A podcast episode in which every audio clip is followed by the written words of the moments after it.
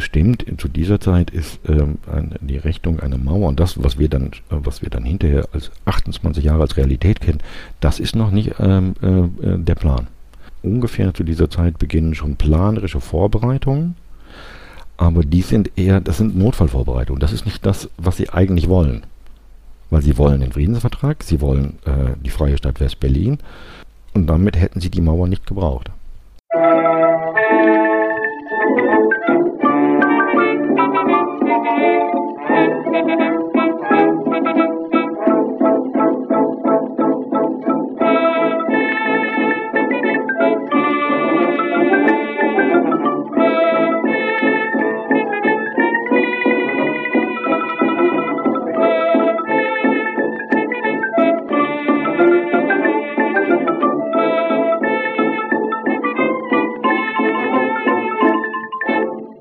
Dieser Folge von Geschichte Europas spreche ich mit Dr. Gerhard Selter von der Stiftung Berliner Mauer über die Ereignisse rund um den 13. August 1961, an dem die Trennung dieser Stadt mit Stacheldraht, Zäunen und dann auch mit Mauersteinen begonnen wurde.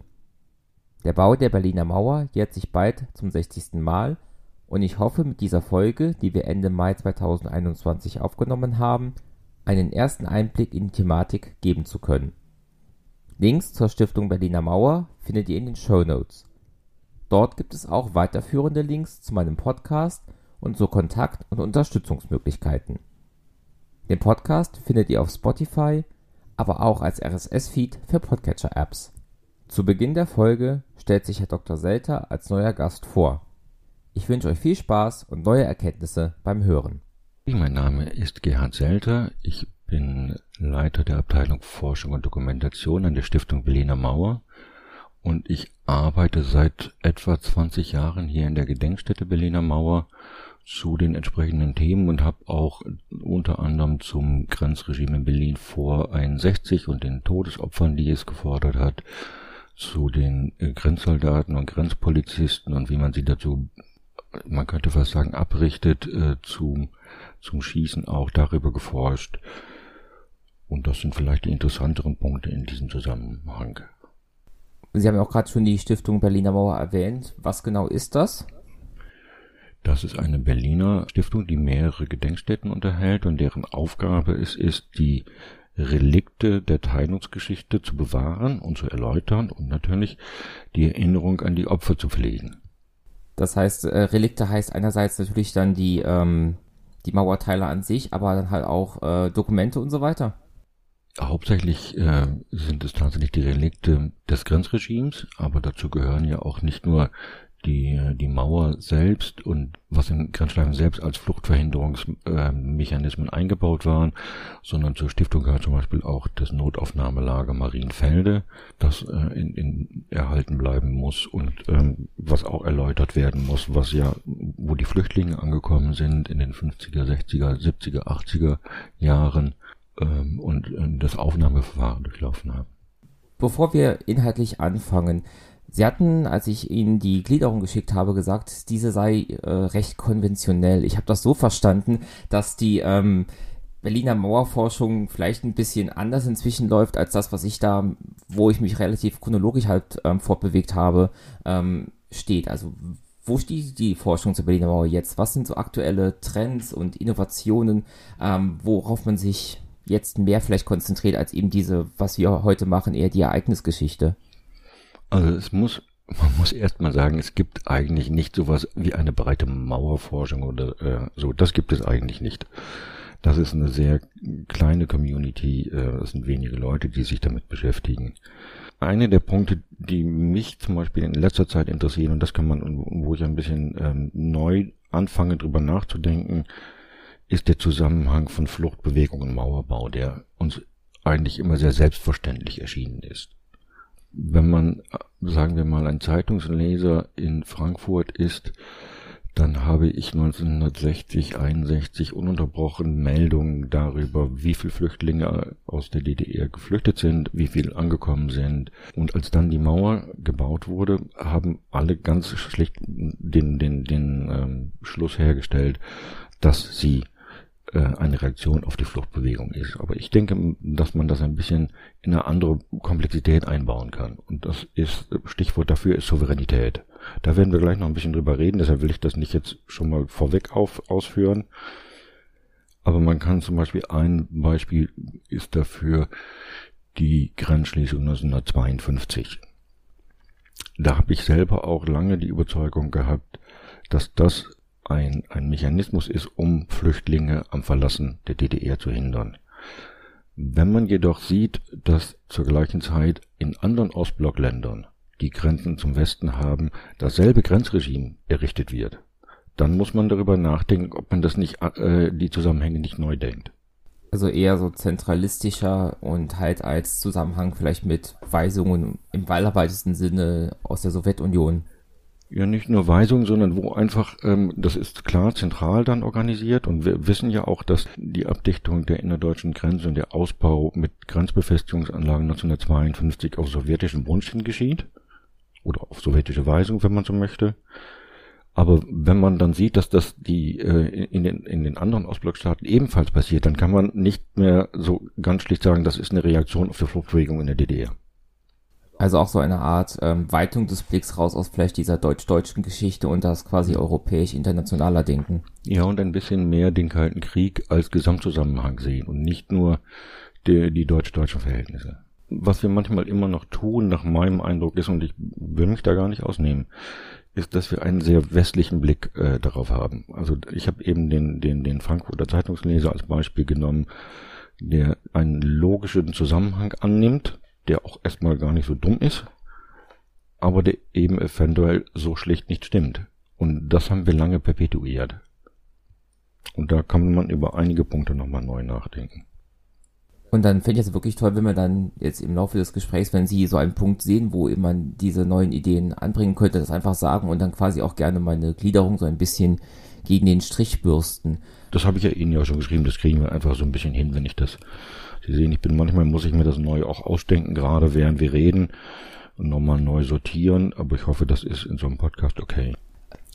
Fangen wir trotzdem mal ganz vorne an. Ähm, ich habe zwar das Ziel, irgendwann das auch in einer eigenen Folge nochmal zu verarbeiten, aber jetzt den historischen Hintergrund, quasi Besatzung nach Zweiter Weltkrieg und bis Gründung der zwei deutschen Staaten, wenn Sie das einmal ganz kurz skizzieren können, einfach, dass wir das beim Hören im Hintergrund haben. Die Situation nach dem Krieg ist so, dass die ähm, Alliierten, also hauptsächlich die Vereinigten Staaten, Großbritannien und die Sowjetunion, später dann auch Frankreich, Deutschland besetzen und zur Verwaltung in Zonen aufteilen. Wir haben außerdem Berlin als ehemalige Reichshauptstadt wird von dieser Zonenaufteilung ausgenommen und wird ebenfalls nochmal unterteilt und wird gemeinsam verwaltet von den vier Alliierten. 48, 49 gibt es ja die Blockade von äh, West-Berlin wo man auch schon ein bisschen sieht, dass die SED und die äh, Sowjetunion nicht immer ganz gleich dieselben Ziele verfolgen. Die Sowjetunion hat äh, damals versucht, die Kräfteverhältnisse in Europa mit der Berlin-Blockade ein bisschen zu verschieben und vor allen Dingen die äh, Gründung der Bundesrepublik zu verzögern, zu verhindern, während die SED versucht hat, in Berlin tatsächlich die Macht zu übernehmen, und zwar in ganz Berlin. Das ist dann fehlgeschlagen. Und seitdem haben wir, äh, das entwickelt sich sehr langsam auch schon äh, in Berlin geteilte Administration. Also wir haben zwei Stadtverwaltungen ab neun, äh, 1949. Wir haben zwei Polizeiorganisationen, zwei Feuerwehren, zwei Gesundheitsämter und so weiter. Allerdings ist es so, dass Berlin, sagen wir mal sozial, eine Stadt bleibt. Ungeteilt. Es ist normal, dass Familien sich auf beide Stadthälften verteilen. Es ist normal, dass der eine hier wohnt und drüben arbeitet.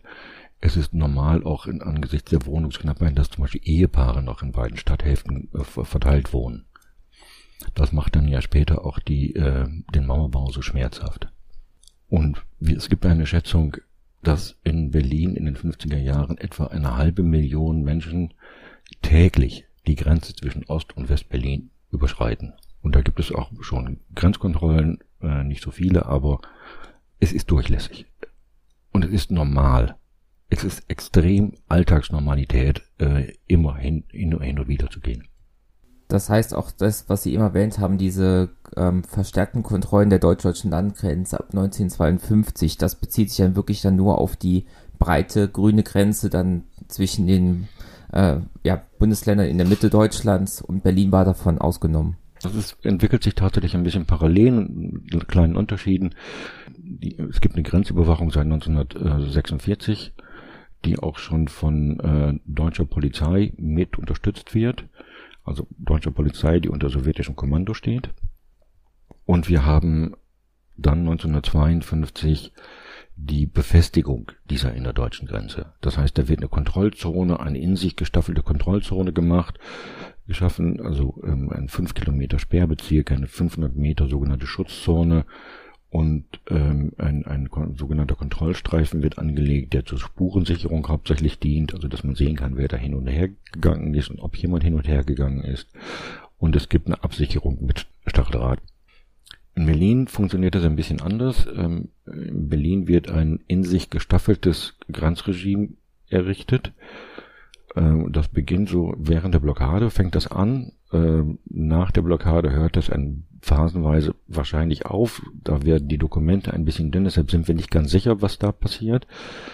Aber ab äh, 51, 53 äh, gibt es dieses drei gestaffelte äh, Grenzregime. Und das funktioniert so, dass die Grenze zwischen West-Berlin und der DDR, da gibt es die Tendenz, das möglichst ganz dicht zu machen. Also nach Möglichkeit keine Überquerung zuzulassen. Das funktioniert nicht. Das hat mit äh, äh, Konjunkturen der internationalen Politik zu tun. Da will ich jetzt nicht äh, genau darauf eingehen, aber das ist so die Vorstellung der SED gewesen, die sich dann so nicht hat durchsetzen lassen. Dann gibt es äh, die Grenze zwischen den beiden Stadthälften. Da finden Stichprobenkontrollen statt an den Grenzen tatsächlich in unterschiedlicher Intensität. Das wechselt schon mal ein bisschen. Es gibt auch phasenweise, wo die dann, wo es auch äh, Grenzsperren schon ein bisschen gibt, also wo, wo ähm, auf den Straßen so, so äh, Schwellen ausgelegt werden, die man nicht überfahren kann und, und solche Dinge. Und dann gibt es etwas ganz Kurioses, nämlich es gibt an der Grenze zwischen Ostberlin und ähm, der DDR sowas wie eine vorgelagerte Systemgrenze. Das heißt, das, was an Grenzkontrollen innerhalb der Stadt nicht möglich ist, weil das einfach zu viel ist, weil man äh, den Personalaufwand äh, gar nicht gar nicht leisten kann. Das wird vorverlegt an die Grenze zwischen der DDR und Ostberlin. Das heißt, wenn ein Bürger der DDR seine eigene Hauptstadt besucht in den 50er Jahren, muss er Pass und äh, Zollkontrollen über sich ergehen lassen, was ja eine sehr, sehr verrückte Situation eigentlich ist. Das ist so äh, die Situation in Berlin bis 1961. Und dann gibt es ein bisschen Konjunkturen, die Kontrollen sind mal intensiver, mal weniger intensiv. Äh, sie werden äh, phasenweise begleitet durch Kontrollen in den Zügen, die aus der DDR nach Ostberlin fahren, wo es sogenannte Zugbegleitkommandos der Polizei gibt, die durchlaufen, gucken, wer ist nervös, wer hat äh, viel Gepäck bei sich. Also könnte von daher jemand sein, der vielleicht in den Westen gehen will und äh, entsprechende Kontrollen dann vornimmt. Also es ist schon ein sehr ausgefeiltes System. Aber um das nochmal zu betonen, innerhalb der Stadt selber gab es kein, also gab es da eine vergleichsweise freie Grenze, wenn man es eben mit den, äh, ja, mit dem Blick nach außen vergleicht. Das ist phasenweise schon ernst zu nehmen. Das bedeutet zum Beispiel, Sie dürfen ja keine Westberliner Zeitungen mit nach Ostberlin nehmen. So, solche Sachen. Sie dürfen, Westberliner dürfen in Ostberlin eigentlich nicht einkaufen, was natürlich viele tun, weil einige Sachen billiger sind. Also Brot ist billiger, äh, äh, Haarschneiden ist billiger und äh, in, in der Stadt, die ja doch sehr stark von Armut geprägt ist, sind solche Sachen natürlich wichtig, ne? Und das wird zum Teil auch kontrolliert. Es gibt ähm, in der Zeit ja auch schon ähm, Todesfälle an der Grenze zwischen den beiden Stadthälften. Da gibt es zum Beispiel einen Fall, der in der Nähe des heutigen Hauptbahnhofs spielt. Da hat jemand zwei Pfund Wurst dabei im Rucksack oder äh, in der Größenordnung etwa. Wir wissen gar nicht, ob er die verkaufen will oder ob er die einfach Freunden mitbringen will oder seiner Familie im, im Westteil der Stadt. Aber das ist etwas, was dann relativ, das steht unter Strafe, das gilt in der DDR als Schmuggel. Und deshalb äh, versucht er diese Grenzkontrolle zu vermeiden und äh, versucht, das ist ja alles noch nicht gesichert, also West-Berlin ist für solche Leute in 10 Meter, 20 Meter Entfernung. Man versucht das einfach dann laufend zu erreichen. Und der wird tatsächlich äh, von ähm, Ostberliner Volkspolizisten erschossen. Auf offener Straße dann? Ja, das haben wir auch schon. Wir haben ja an diesen drei unterschiedlichen Grenzen äh, in Berlin äh, 39 Todesfälle vor 61 schon. Okay, das war mir auch nicht bewusst. Jetzt haben ich bei der Vorbereitung eben mich ja natürlich auch informiert, ne, was waren so die gängigen Gründe, die genannt werden, warum die ähm, der DDR sich entschieden hat, eben diese Mauer zu bauen. Und dann kommt man, und das hatten sie ja eben schon angekündigt, das ist ja so inzwischen ein Fragezeichen. Ähm, ich habe die Zahl gefunden, dass bis zum Mauerbau über zweieinhalb Millionen Menschen aus der DDR geflohen sind. Darunter halt viele junge Fachkräfte, was für die DDR-Wirtschaft halt ein, äh, ja, ein Problem darstellte. Ist das etwas, was Sie so nicht unterschreiben würden, sozusagen? Doch, es gibt äh, eine, eine große Flucht, eine starke Fluchtbewegung äh, von der DDR in den Westen, also über Berlin und äh, zum Teil auch über die innerdeutsche Grenze. Und zum Teil auch, das ist etwas, was wir ja manchmal auch nicht so ein bisschen vergessen. Wir haben ja einen äh, von 53 bis 57 auch unterschiedliche Stärke, einen intensiven Besuchsverkehr. Also wir haben im Jahr 1957 haben wir 2,8 Millionen genehmigte Besuche von DDR-Bürgern im Westen. Das ist richtig viel, ne? Also ein Sechstel der Bevölkerung, die, die zu Besuch nach Westen fährt und die meisten kommen ja zurück. Zurück zur Fluchtbewegung. Gleichzeitig gibt es diese Fluchtbewegung. Das hat, ist so eine Mischung aus politischen, persönlichen, wirtschaftlichen Gründen, also dass man äh, das eigene Fortkommen im Westen besser beurteilt. Wir haben diese Repression als ähm, Grund des Weggehens. Wir haben Enteignung als Grund des Weggehens, also im Zuge der Kollektivierung der Landwirtschaft oder der Eignung von Hotels und, und, und Gewerbebetrieben und so weiter, äh, die dann einfach auch keine, keine Zukunft mehr für sich sehen und gleichzeitig auch fürchten, äh, in so eine Repressionsspirale reinzukommen, die manchmal mit diesen Enteignungen verbunden war. Aber wir haben diese, diese, diesen Mix an Fluchtmotiven äh, und wir dürfen auch nicht vergessen, Deutschland ist ja tatsächlich eng miteinander vernetzt, also die beiden Teile. Und das bedeutet, da gibt es natürlich auch ganz viele verwandtschaftliche Beziehungen. Das hat manchmal auch einfach den Grund, dass die Tante in Hamburg dann ein gewisses Alter hat und Pflege und Unterstützung braucht und dann zieht jemand da einfach hin. Das gibt's auch. Man muss sich ja immer vorstellen, dass diese beiden Staaten, die politisch voneinander schon separiert waren, sozial eng miteinander verfluchten waren. So, starke Fluchtbewegung. Wir haben äh, etwas unterschiedliche Zahlen zwischen äh, zweieinhalb und, und etwas über drei Millionen. Ich finde eine andere Zahl viel interessanter. Es ist ungefähr ein Sechstel der DDR-Bevölkerung, die bis 1961 das Land verlässt. Und ein Sechstel ist schon richtig viel. Das ist sichtbar. Wir haben äh, äh, einen extrem hohen Anteil sehr junger Leute, also deutlich über 50 Prozent sind unter 25 Jahre alt. Und wir haben leicht überproportional äh, Abwanderung von Fachkräften. Ah, auch medizinisches Personal und so, wo es dann richtig zu, zu lokal zu Knappheiten äh, kommt und Schwierigkeiten der äh, medizinischen Versorgung.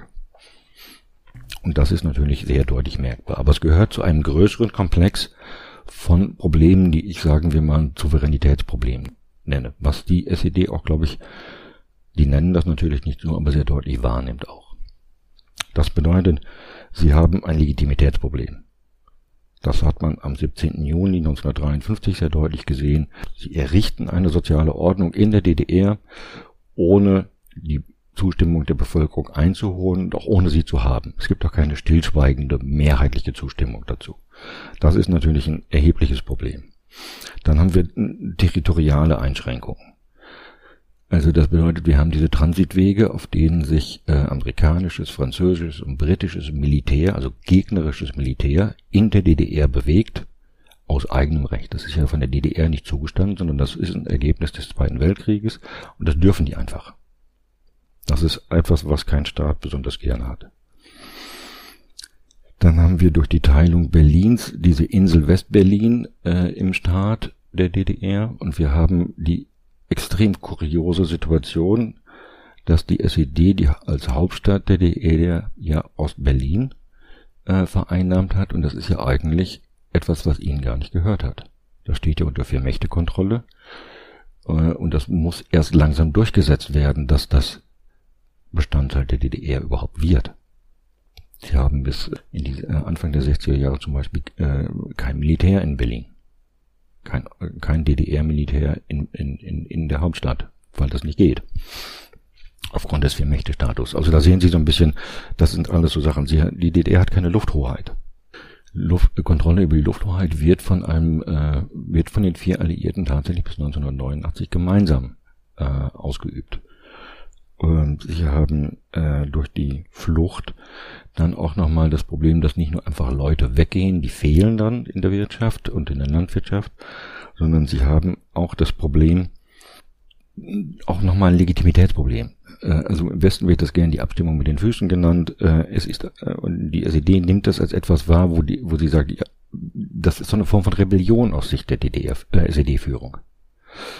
Also sie bauen ja aus ihrer eigenen Sicht das bessere Deutschland und die gehen einfach weg.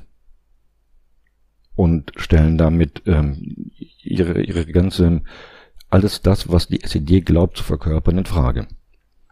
Und sie haben durch den, durch den Weggang auch ein Problem auf, auf, sagen wir mal, in dieser Alltagsebene.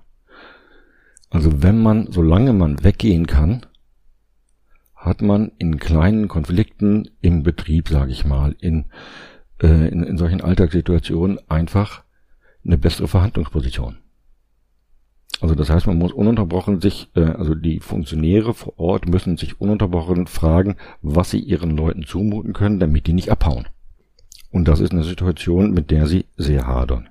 So, das ist so das, was ich als Souveränitätsproblem äh, sehe. Und das ist etwas, womit sie, worauf sie im August 61 dann antworten.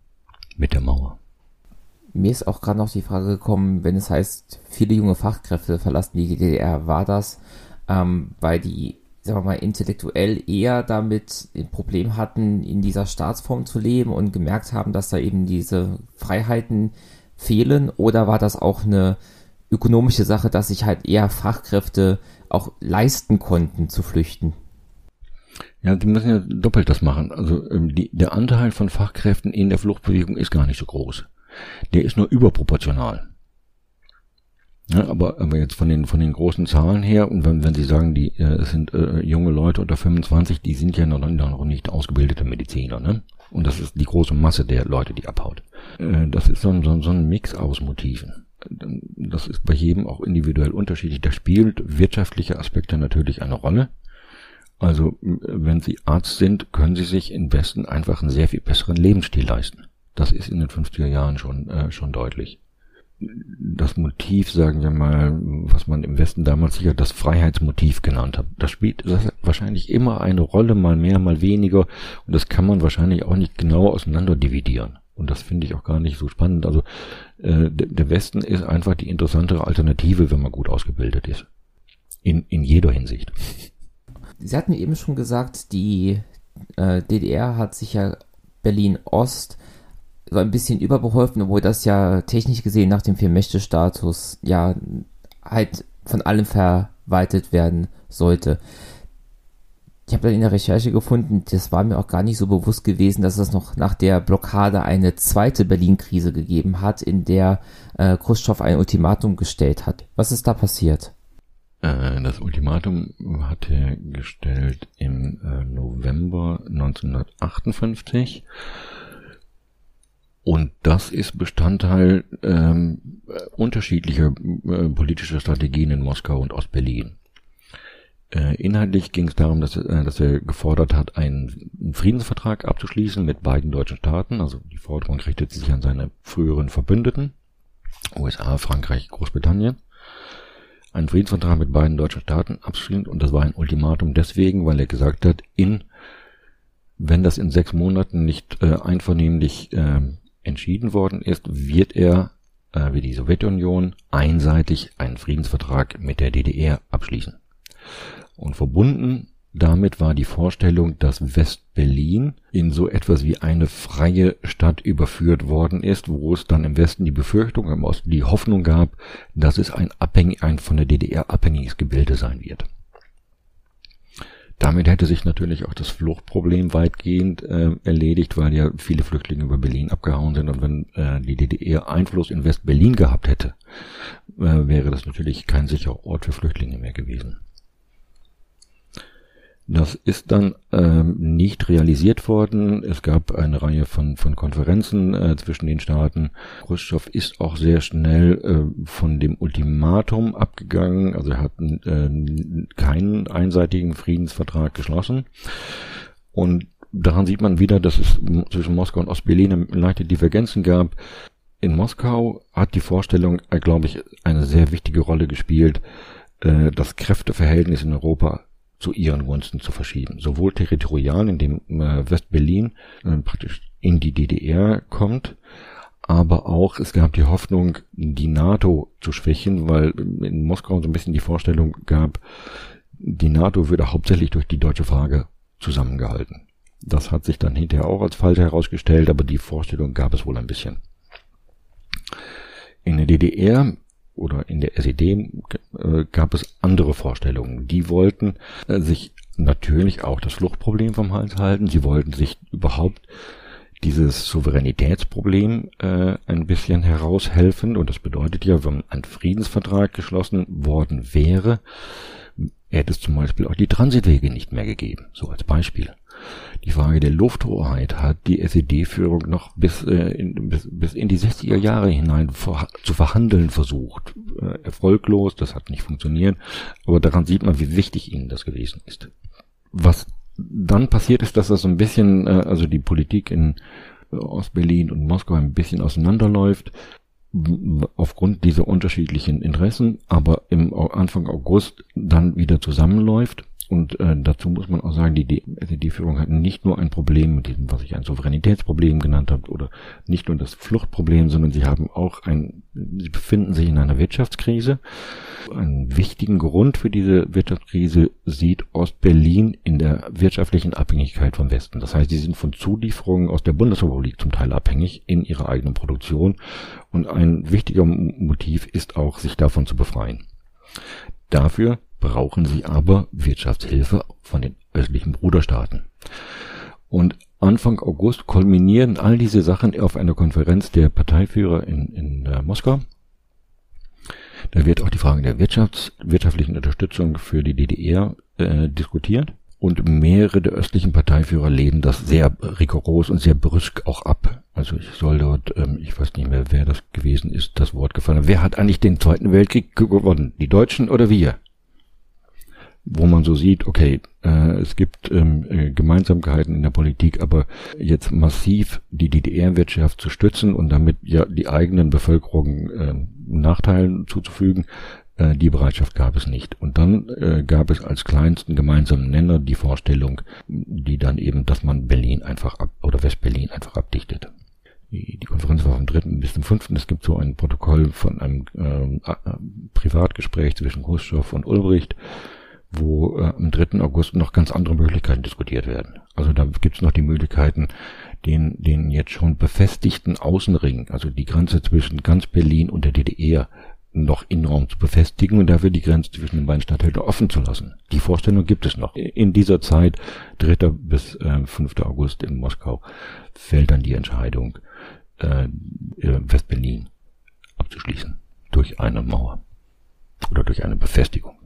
Und in der Zeit hoffen sie tatsächlich noch, äh, in Ostberlin sehr viel stärker als in Moskau, dass die, ähm, dass der Friedensvertrag mit der Sowjetunion kommt, also der einseitige Friedensvertrag, und dass sie auf lange Sicht diese Mauer nicht brauchen werden. Deshalb ist die Mauer am Anfang auch so provisorisch, weil sie das für eine temporäre Angelegenheit halten und nicht etwas, was 28 Jahre steht. Damit ich das jetzt richtig verstanden habe, also die Ostblockstaaten, der Staaten des Warschauer Pakts, haben ähm, weitergehende Unterstützung für die DDR auch davon abhängig gemacht, dass eben ja eine deutlichere Grenze zum Westen und zur BRD gezo gezogen wird. Das war eine Alternative. Also wenn man, äh, wenn die Ostblockstaaten bereit gewesen wären, die Wirtschaft der DDR massiv zu stützen, dann hätte man vielleicht diese Grenze in Berlin so nicht gebraucht. Aber dazu waren sie nicht bereit. Und die, die, die Abdichtung der Grenze um West-Berlin war praktisch eine Alternative dazu. Und damit war eben auch die Hoffnung verbunden, Arbeitskräfteabwanderung wird äh, eingedämmt. Und es war ein, eine Riesenkampagne damit verbunden, Abhängigkeit von westlichen Zulieferungen äh, zu reduzieren. Das haben sie dann langfristig nicht geschafft, aber das war sehr wichtig. Das war, lief mehrere Jahre. Das hieß, äh, lief unter dem Stichwort der Störfreimachung der Wirtschaft und in der Hoffnung, äh, damit äh, der eigenen Wirtschaft in der DDR wieder aufzuhelfen. So, jetzt sind wir schon gedanklich Anfang August. Ich würde gerne gerade noch mal zwei Monate zurückspringen. Ich denke, so ziemlich jedem ist äh, im Ohr diese Pressekonferenz, auf der Ulbricht sagt, niemand hat die Absicht, eine Mauer zu errichten. Wenn ich das jetzt richtig verstanden habe, war der Plan äh, im Juni auch noch gar nicht da gewesen, eine Mauer zu errichten. Also er hat da technisch gesehen die Wahrheit gesagt. Äh, können Sie da die, den Kontext dieser Pressekonferenz und auch wie dann diese Mauer ins Gespräch kommt, mal kurz erläutern? Ja, ich meine, die Pressekonferenz ist ja eine, wo über den Friedensvertrag geredet wird. Und über die freie Stadt West-Berlin. Also genau das, was im, im Ultimatum von äh, Khrushchev formuliert worden ist. Darüber reden die eigentlich. Und es stimmt, zu dieser Zeit ist ähm, die Richtung einer Mauer und das, was wir dann, was wir dann hinterher als 28 Jahre als Realität kennen, das ist noch nicht äh, der Plan. Ungefähr zu dieser Zeit beginnen schon planerische Vorbereitungen aber die sind eher, das sind Notfallvorbereitungen. Das ist nicht das, was sie eigentlich wollen.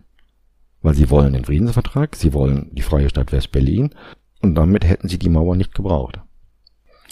Aber im Westen ist dann das, äh, ist dann tatsächlich diese Pressekonferenz dann, wo die Mauer dann errichtet wurde, ähm, äh, natürlich als Ausweis dessen verstanden worden, dass, dass der Ulbricht einfach gelogen hat.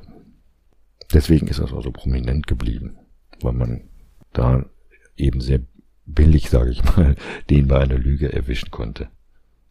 Aber es war keine. Das heißt, der endgültige Entschluss, dass diese Mauer und wie Sie auch eben gesagt haben, erst einigermaßen provisorisch gebaut wird, besteht, entsteht dann zehn Tage bevor das tatsächlich passiert. Wie war es dann möglich, das so schnell zu organisieren? Es gibt ja immer die Vorstellung, es ist ja gar nicht so viel zu organisieren. Ich meine, was muss organisiert werden?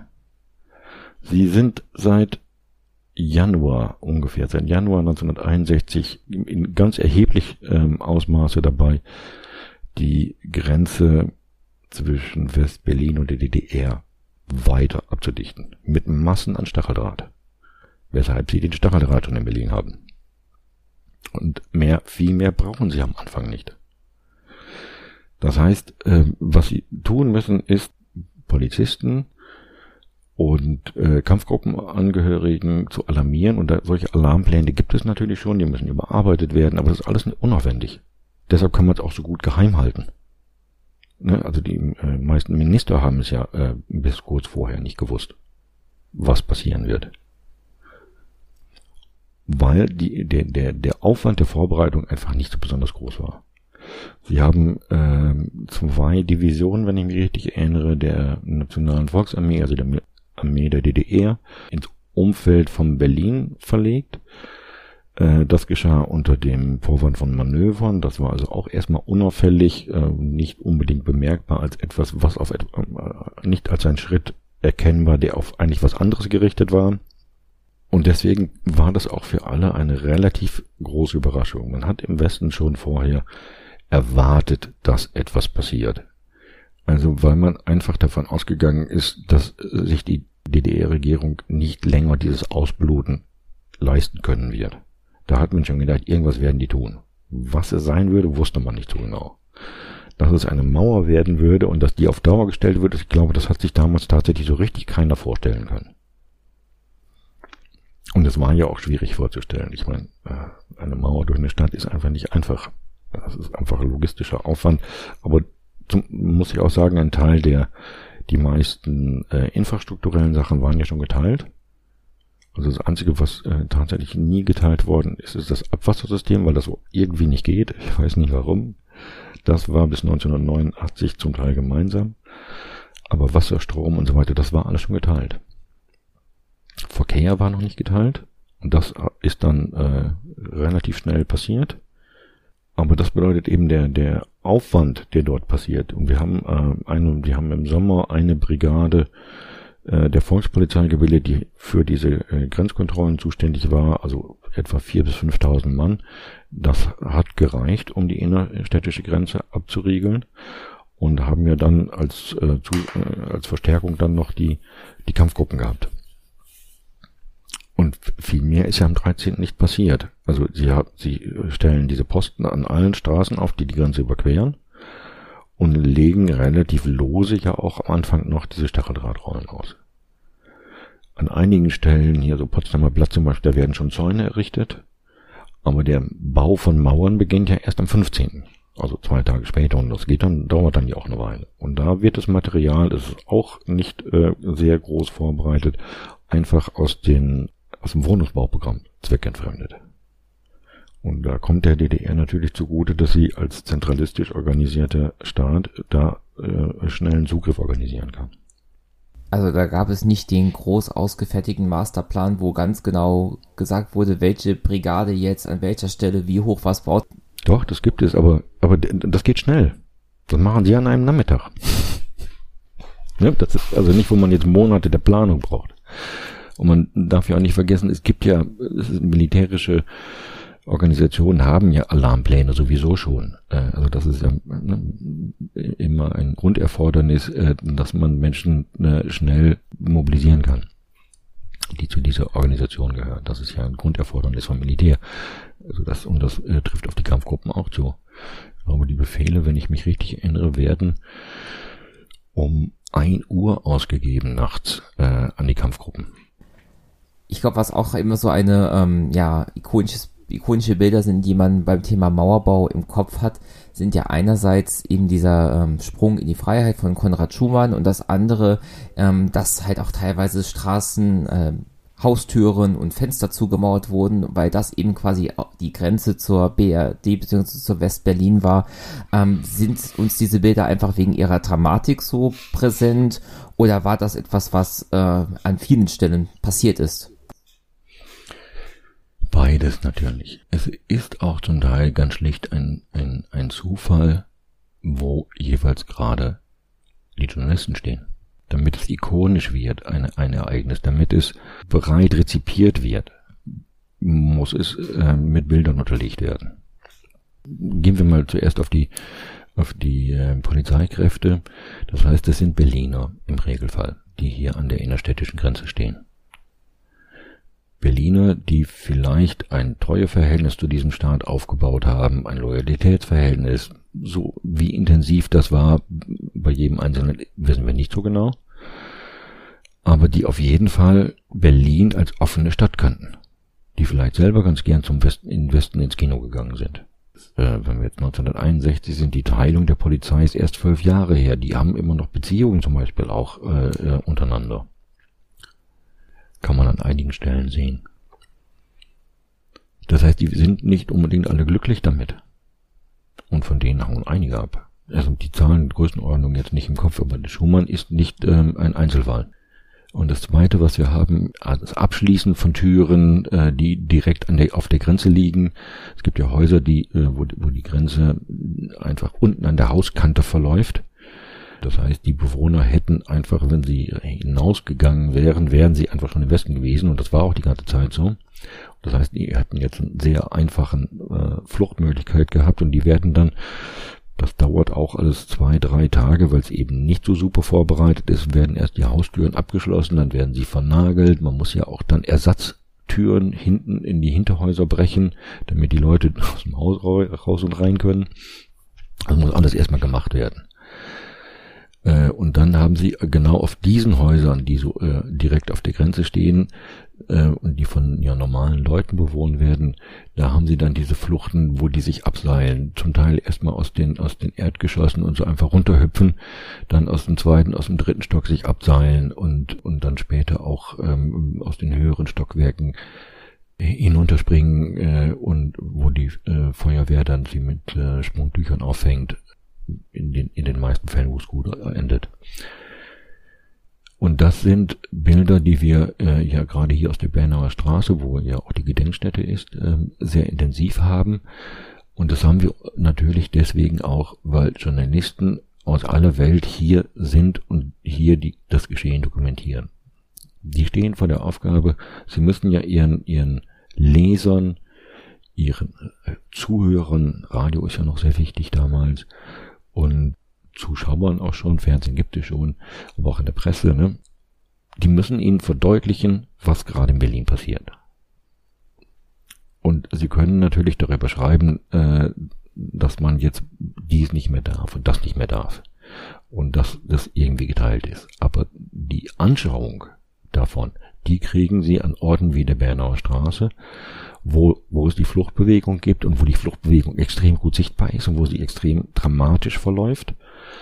Wo übrigens auch der Konrad Schumann ja äh, über, über den Stacheldraht äh, springt. Und deswegen haben wir in den ersten Wochen äh, hier äh, eine, eine wirklich große Massierung von, von Journalisten, äh, Bildjournalisten und, und Radioreportern.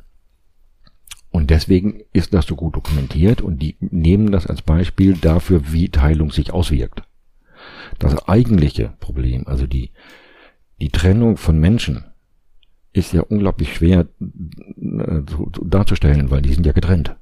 Also es gibt es dann diese Bilder, wo die sich zuwinken und so weiter, da kriegt man eine Ahnung. Aber die, diese etwas dramatischeren äh, Folgen, die in der, in der, in der Fluchtbewegung liegen, die sind, äh, die eignen sich natürlich besser, die Dramatik auch äh, zu entfernten Publikum deutlich zu machen. Sie haben ja eben erwähnt, man fing an mit den äh, Stacheldraht verhauen, man fing an mit Zäunen und hat erst später wirklich angefangen, wirklich Steinmauern zu bauen. Kann man einen Zeitpunkt sagen, wann so diese erste Runde des Mauerbaus abgeschlossen war? Man kann so Intervalle kann man bilden. Das ist ein bisschen schwierig, weil es, die, der Mauerbau ist tatsächlich ein Prozess, der am 9. November 1989 endet. Sie können da alle möglichen Intervalle äh, bauen. Also es gibt ein äh, Intervall ähm, 13. bis 15. August 61, wo die Mauer hauptsächlich aus uniformierten, bewaffneten Männern besteht und Stacheldraht. Dann beginnen sie am 15. August Mauern zu bauen. Sehr provisorisch, relativ schnell. Dann fangen sie im Oktober, September, Oktober, äh, holen sie die Leute aus den Grenzhäusern raus. Die werden dann äh, umgesiedelt. Die Mauer bleibt bis 1963 ein Provisorium. Und dann fangen Planungen an, äh, ungefähr in der Zeit wird auch hinter der Mauer ein Grenzgebiet erst definiert, was man nur, äh, also aus Berliner Seite natürlich, was man nur mit besonderer Genehmigung betreten darf. Und dann fangen Planungen an, die Grenze systematisch zu denken und systematisch zu bauen. Dann erst gibt es auch überhaupt äh, das, was wir, die Mauer ist ja nie eine Mauer gewesen, sondern immer eine flächige Struktur. Äh, und da entwickelt sich dann, ab 1963 entwickelt sich dann das, äh, was ein, ein, ein Grenzstreifen, der vorne und hinten durch Zäune und Mauern abgeschlossen ist. Und wo sich niemand mehr bewegen darf, außer die Soldaten. Das ist so, die, ähm, also bis 63 bleibt das alles sehr provisorisch, wo man auch sieht an den an der Art, ähm, wie Grenzbefestigung aussehen. Da ist hier mal, sieht es mal so aus, da sieht es ein bisschen anders aus und da haben sie das Material verwendet und, und, und so weiter. Also sehr, sehr auch ortsgebunden äh, nach Möglichkeiten und besonderen Problemen sie, sieht es überall ein bisschen anders aus. Im DDR-Jargon heißt das die moderne Grenze. Die wird gebaut ab ähm, 65 etwa und da äh, findet eine enorme Vereinheitlichung statt. Dann würde ich sagen, wenn wir langsam Richtung Ende des Gesprächs kommen, würde ich gerne noch über die ersten Reaktionen von verschiedenen Akteuren über äh, auf den Mauerbau sprechen und gerne erstmal anfangen mit ähm, ja, Westberlin, einerseits dem Bürgermeister Willy Brandt und andererseits auch der Westberliner Bevölkerung, sofern man das verallgemeinern kann. Das ist wirklich ein bisschen schwierig. Wir haben in Berlin, wo die sehen, was passiert, die Berliner. Eine Mischung aus Ungläubigkeit, Schock, Überraschung natürlich, ne? Darf sich nicht äh, wundern, dass die über. Aber auch wirklich die, die, bei vielen der Glaube, das hält nicht lang. Äh, es gibt die Erfahrung, nach dem 17. Juni war die Grenze äh, ein paar Wochen geschlossen. Die Erfahrung gibt es. Und ich weiß hier aus der Bernauer Straße zum Beispiel, da gab es eine Kneipe, gibt es eine Thekenmannschaft, die haben abends ein Spiel gehabt und gewonnen, glaube ich, und dann äh, kommen sie äh, raus und sehen, da wird Stacheldraht ausgelegt, das ist alles voller Bewaffneter. Und das ist natürlich eine gemischte, alles in Berlin ist ja noch gemischt. Die gemischte Mannschaft aus Ost- und Westberlinern und die Ostberliner reden mit den Westberlinern, die reden darüber, was sie jetzt tun. Gehen sie, gehe geh ich jetzt nach Hause oder nicht? Ne, da wird gerade dicht gemacht. Und die gehen alle nach Hause, weil sie sagen, das hält nie lang. Und gleichzeitig ist ein, ein, ein enormer Schock da, wo gerade der sich dann auch vertieft, wo, wo man merkt, das hält jetzt doch und das wird Dauer haben. Man weiß nicht wie lange, aber das äh, bleibt eine gewisse Weile auf jeden Fall. Empörung natürlich. Proteste, wir haben massive Proteste. Das ist so ein bisschen, was wir auch in, in, in Ostberlin haben. Aus Berlin können wir es nicht so gut sehen, weil das auch dort natürlich nicht von den Journalisten aufgenommen wird. Das ist ja ein Stück von der Mauer entfernt passiert. Aber auch dort gibt es Ansammlungen äh, am 13., 14. August äh, von Protestierenden, die, wo, wo die Schnellkommandos der Polizei zum Teil mehrfach am Tage hinfahren und, und die Versammlung auflösen. Es gibt es an den ganzen Umsteigebahnhöfen, wo man am Tag vorher noch nach West-Berlin konnte, dass da geschimpft wird, protestiert wird, äh, gefordert wird, die ganzen wieder aufzumachen. Das ist so in Berlin, ich war ja nicht dabei, aber das ist sehr brodelnd, äh, ist vielleicht das äh, Beste und von Empörung getragen, natürlich. Der äh, damalige Bürgermeister Willy Brandt ist Bestandteil dieser Empörung. Der empfindet, glaube ich, sehr nah dran. Die Politiker im Westen, schon in Bonn, aber insbesondere auch in Washington, Paris und London, sind da anders aufgestellt. Die haben irgendetwas in diese Richtung erwartet. Äh, Präsident Kennedy hat in seiner Rede im Juli äh, ja äh, über die darüber gesprochen, welche Essentials ähm, er auf jeden Fall gewährleistet sehen muss in, im Verhältnis der beiden deutschen Staaten und hat die Sicherheitsgarantien im Juli 1961 nicht mehr auf ganz Berlin erstreckt, sondern nur noch auf Westberlin, was ein bisschen im Osten so verstanden wurde mit als eine Freigabe. Also die haben einfach damit gerechnet und waren nicht überrascht. Ich weiß nicht mehr, wer das war, das geflügelte Wort, das glaube ich aus Washington, äh, dass diese Mauer da bei World than a War, also äh, immer noch deutlich besser ist als den Krieg. Es heißt also auch, Adenauer war jetzt ähm, nicht irgendwie gewillt, dagegen jetzt vor allem auch nicht schnell vorzugehen. Was heißt vorzugehen? Was hätte man dann tun können? Das ist wahrscheinlich das Problem. Es gab ja keine ähm, Handlungsoption, die nicht ähm, zumindest die Gefahr einer massiven Eskalation in sich getragen hätte, oder? Alle Möglichkeiten hätten die, die Gefahr eines Krieges in sich geborgen. Und das wollte niemand.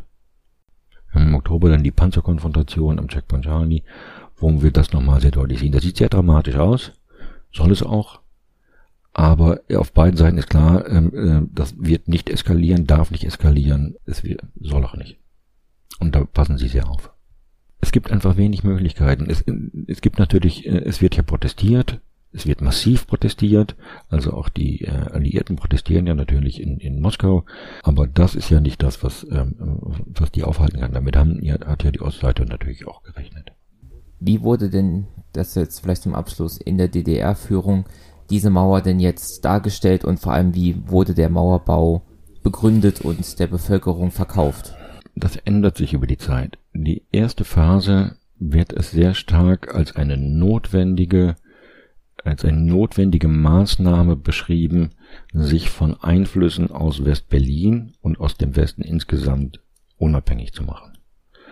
Da gibt es so eine Rede schon länger, ähm, die die die moralische Verkommenheit mit westlichen Einflüssen gleichsetzt, die politische Abweichung natürlich mit westlichen Ein auf westliche Einflüsse zurückführt. Und ähm, das ist so die Argumentation, dass man sagt, damit haben wir jetzt Schluss gemacht.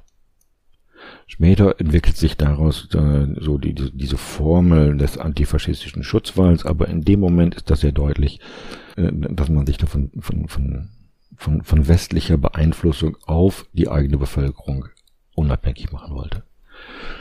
Und zweitens äh, ist auch dieses Souveränitätsproblem natürlich äh, da. Also es wird sehr stark, auch intern, nicht nur in der Propaganda, darüber geredet, dass man es dem Westen gezeigt hat. Mit der Mauer. Also dass man denen gezeigt hat, dass man tatsächlich symbolisch die, die, die, die Grenze befestigen kann und auch Gewalt über dieses Territorium hat. Und das ist ihnen auch tatsächlich sehr wichtig.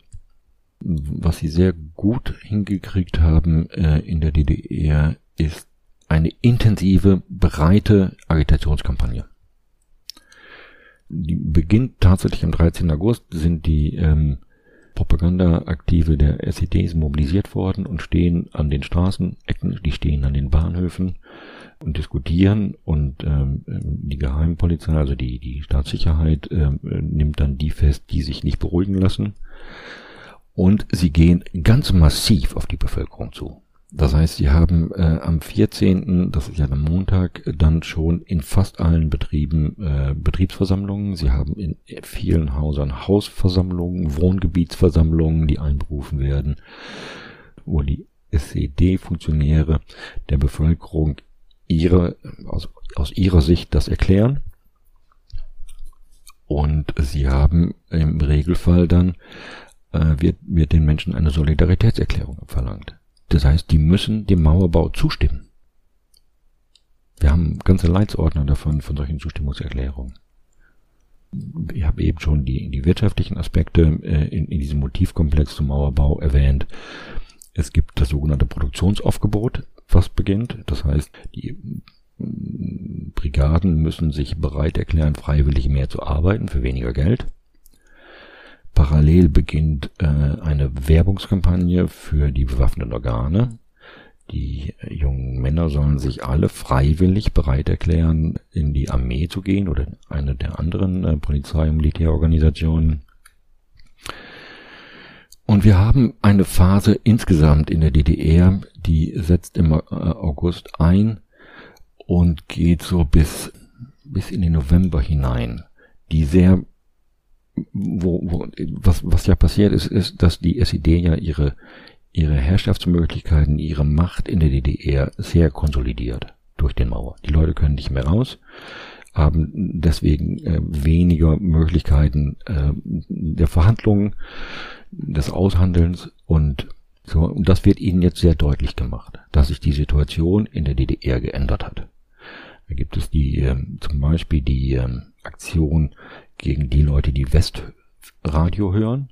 Das kann man wohl irgendwie an den Rundfunk aus, an den Antennenausrichtungen kann man sehen. Da werden Wohnungen gestürmt, äh, Radioapparate aus den Fenstern geworfen, äh, die jungen Leute, die, es gibt Fälle, wo die jungen Leute, die sich nicht zur Armee melden wollen, wo die dann öffentlich vorgeführt werden, öffentlich bedroht werden. Es gibt Fälle, ein, dann Einzelfälle, wo sie öffentlich zusammengeschlagen werden. Also wir haben eine, eine Welle von, von tatsächlich ein, ein, ein, ein sowas wie Straßenterror in der DDR. Das äh, wird äh, relativ schnell wieder eingefahren, weil sie merken, das ähm, geht auf Dauer nicht und sie wollen auch ähm, die Kontrolle über die eigenen Funktionäre nicht verlieren. Aber das ist sehr deutlich. Äh, das ist äh, begleitet von einer Repressionswelle, also Zunahme von Verhaftungen, äh, Verurteilung aus politischen Gründen. Das geht ein bisschen länger ins Jahr 62 hinein, so dass innerhalb der DDR allen sehr, sehr klar ist, was die Stunde geschlagen hat und dass sie sich jetzt mit diesem Regime neu einrichten müssen. Musik